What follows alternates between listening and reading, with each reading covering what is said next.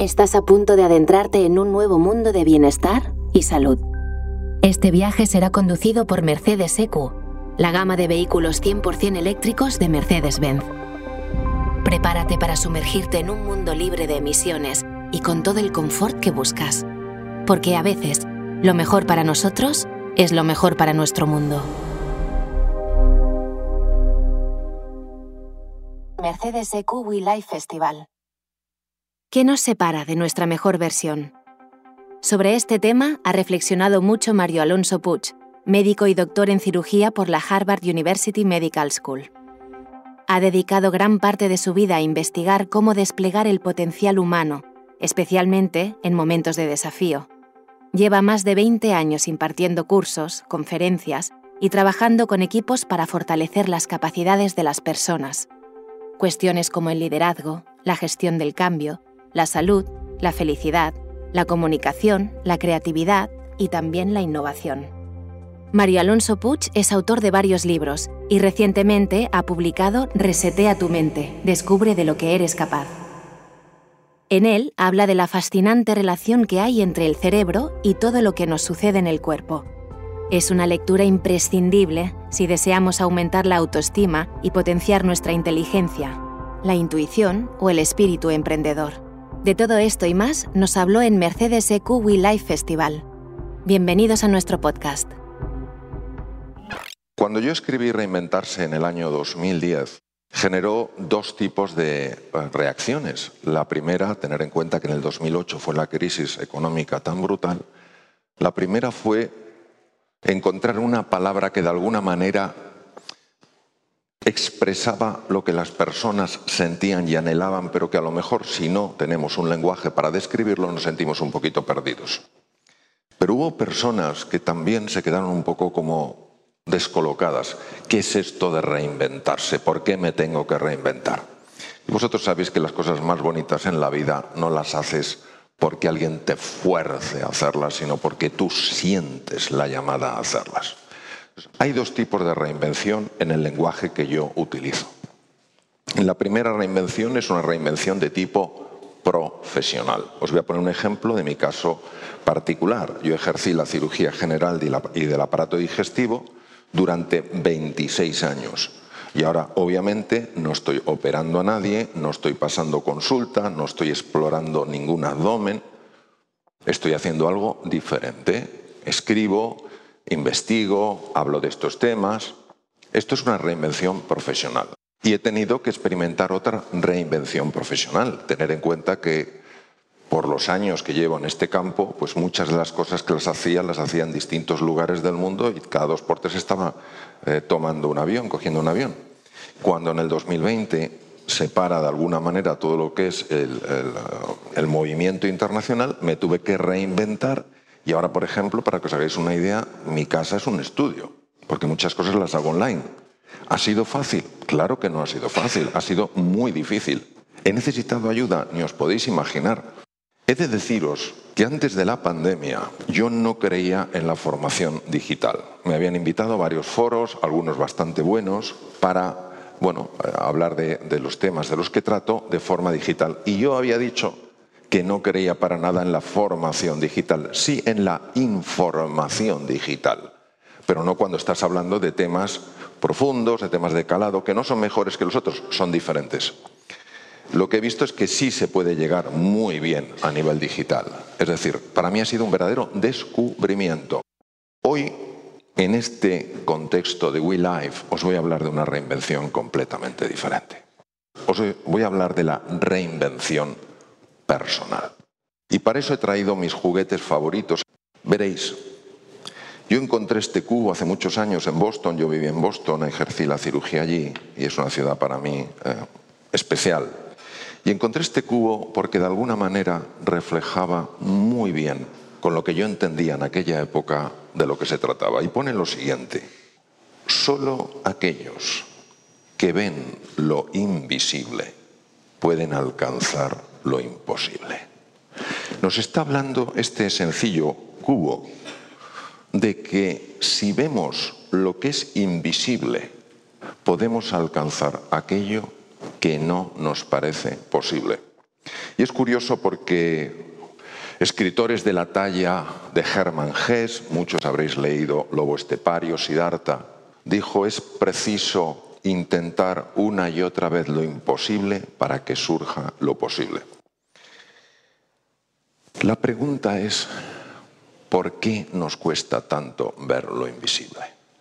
¿Por qué libros de tanta sabiduría como El Principito de Antoine de Saint-Exupéry tienen un momento crucial cuando el Principito, perdido en ese mundo de asteroides y de planetas, se encuentra con el arquetipo del zorro?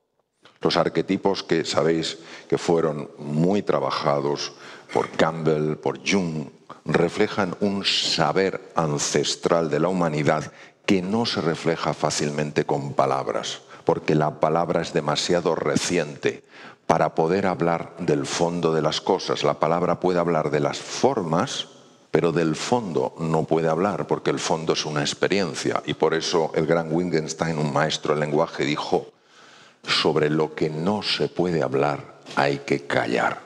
Pero él también dijo algo, los límites de mi lenguaje son los límites de mi mundo.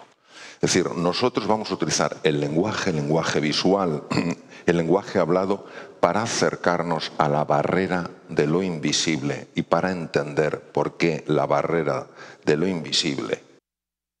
¿Por qué os cuento esto? Os cuento esto porque todos estamos atrapados en una caja y aquí pone en uno de los lados thinking out of the box, pensar fuera de la caja. Yo añadiría living out of the box, vivir fuera de la caja. ¿Qué es la caja?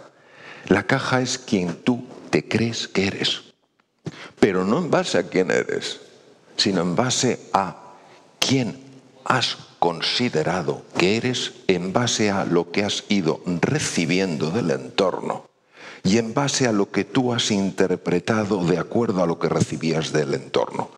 Una forma más básica de llamar a esto es nuestra zona de confort, es nuestro mundo familiar.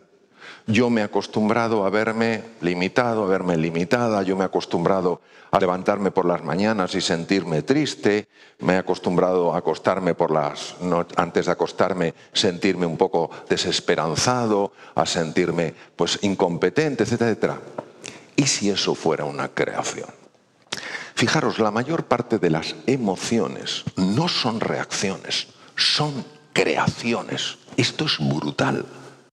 ¿Qué pasaría si tú pudieras generar otro tipo de emociones, otro tipo de sentimientos? ¿Qué pasaría si frente al desafío al que ahora te estás enfrentando, sea un desafío de salud, económico, de relación, el que sea, si tú en ese momento, en lugar de generar, de crear emociones que producen en ti una sensación de limitación, de desesperanza, de incompetencia, de miedo, de frustración, fueras capaz de generar emociones de ilusión, de entusiasmo y de confianza.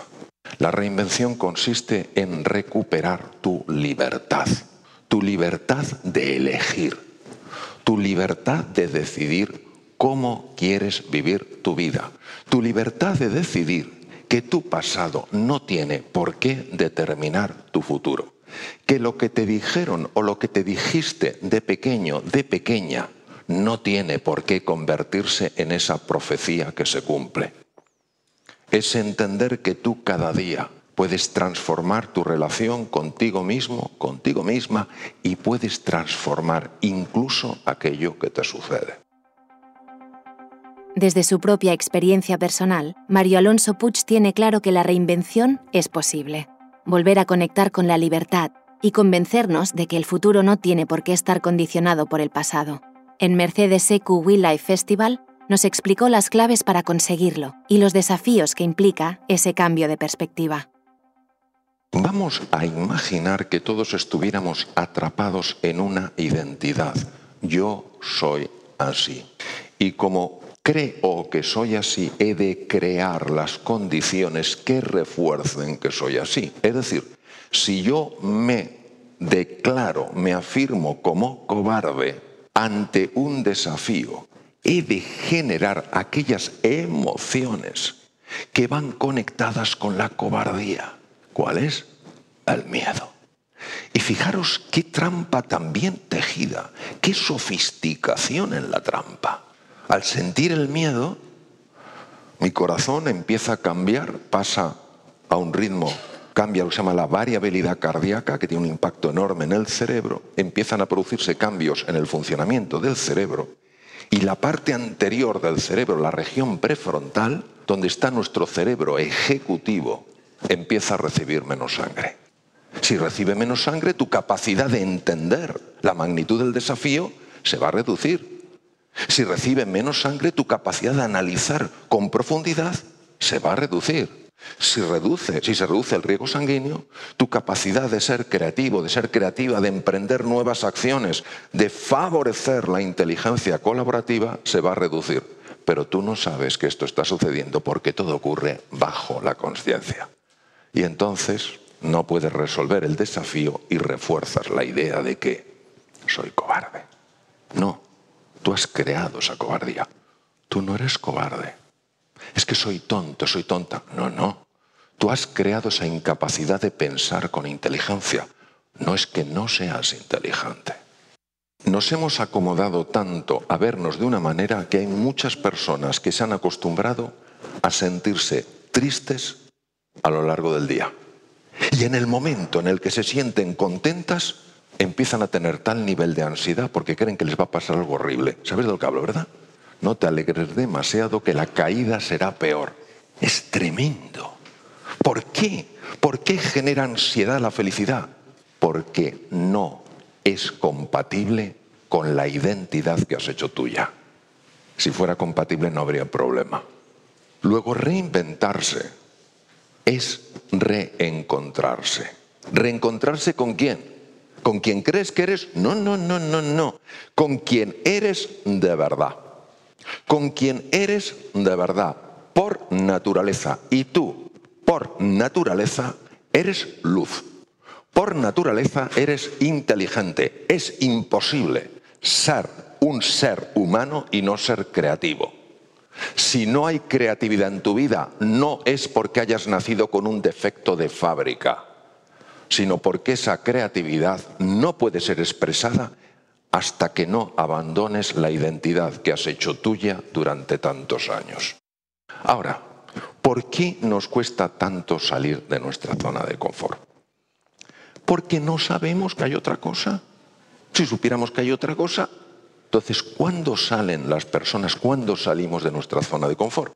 En mi experiencia, solo en dos situaciones. La primera, cuando tocas fondo y estás harto de estar harto. ¿Sabéis? Dices, se acabó. Y en ese momento, el velo que tapaba tu realidad empieza a rasgarse. Por eso hay veces que en las situaciones más duras y más difíciles es cuando una persona se reinventa. Y la otra situación, en mi experiencia, en la que alguien se reinventa, sale de su zona de confort, en este sentido en que estamos hablando, es cuando tú escuchas algo, ojalá hoy sea uno de esos días, cuando tú ves algo, ojalá hoy sea uno de esos días, que de alguna manera resuena tan profundamente en tu interior que por un conocimiento directo que no pasa por la razón dices, esto es verdad lo reconoces como verdadero. ¿Cuáles son los desafíos para la reinvención? Mirad, en el momento en el que uno sale de su zona de confort, de su identidad, primero descolocas mucho a los que tienes a tu alrededor, porque te han acostumbrado a verte de una manera. Si esas personas son personas que te aman profundamente, y hablo del amor griego, agape, es decir, un amor sin condiciones, un amor gratuito, sabrán que estás saliendo para crecer y evolucionar. Pero si son personas que de alguna manera, como la mayor parte de los seres humanos, tienen un amor, expresan un amor con condiciones, les desconcertará que de repente empieces a tener una voz diferente. No hay que dogmatizar, no hay que imponer nada, pero tampoco hay que dejar, así lo entiendo, que la elección de otras personas se convierta en la tuya. Lo segundo con lo que te vas a encontrar es con la confusión ante ti mismo, ante ti misma. Cuando uno sale de la zona de confort, no penséis que se encuentra con, oh, el paraíso, al levitar. No, no, no, no. ¿Qué va? Te encuentras con la zona de breakdown, con la zona de hundimiento, porque acabas de salir de tu zona de confort y no sabes ni quién eres. Por eso, o el miedo nos gobierna o la fe nos dirige, no hay más. En este contexto, cuando te acerques al precipicio, acércate y atrévete, porque solo dos cosas te pueden pasar. O encontrarás algo en lo que apoyarte o se te enseñará a volar. Es mi experiencia directa que esto es así. Don Santiago Ramón y Cajal, mi héroe particular, lo dijo muy claramente. Todo ser humano, si se lo propone, puede ser escultor de su propio cerebro. Podemos cambiar los circuitos cerebrales a cualquier edad. Pero hoy sabemos, gracias a la ciencia, la epigenética, que estos genes que aparentemente eran moldes inamovibles, están influidos tremendamente por los epigenes, una serie de estructuras que hacen que el gen se pueda leer o no. Ya se ha demostrado clarísimamente, no solo en primates, sino que se ha visto con ejemplos en seres humanos, que cuando una persona se reinventa, genes relacionados con la inteligencia, con la salud y con las relaciones sociales que estaban bloqueados se desbloquean y empiezan a generar proteínas que te ayudan a ser más inteligente, tener más salud y encima relacionarte mejor con los demás. Y también se ha visto a través de la epigenética que se bloquean genes que no te dejan crecer.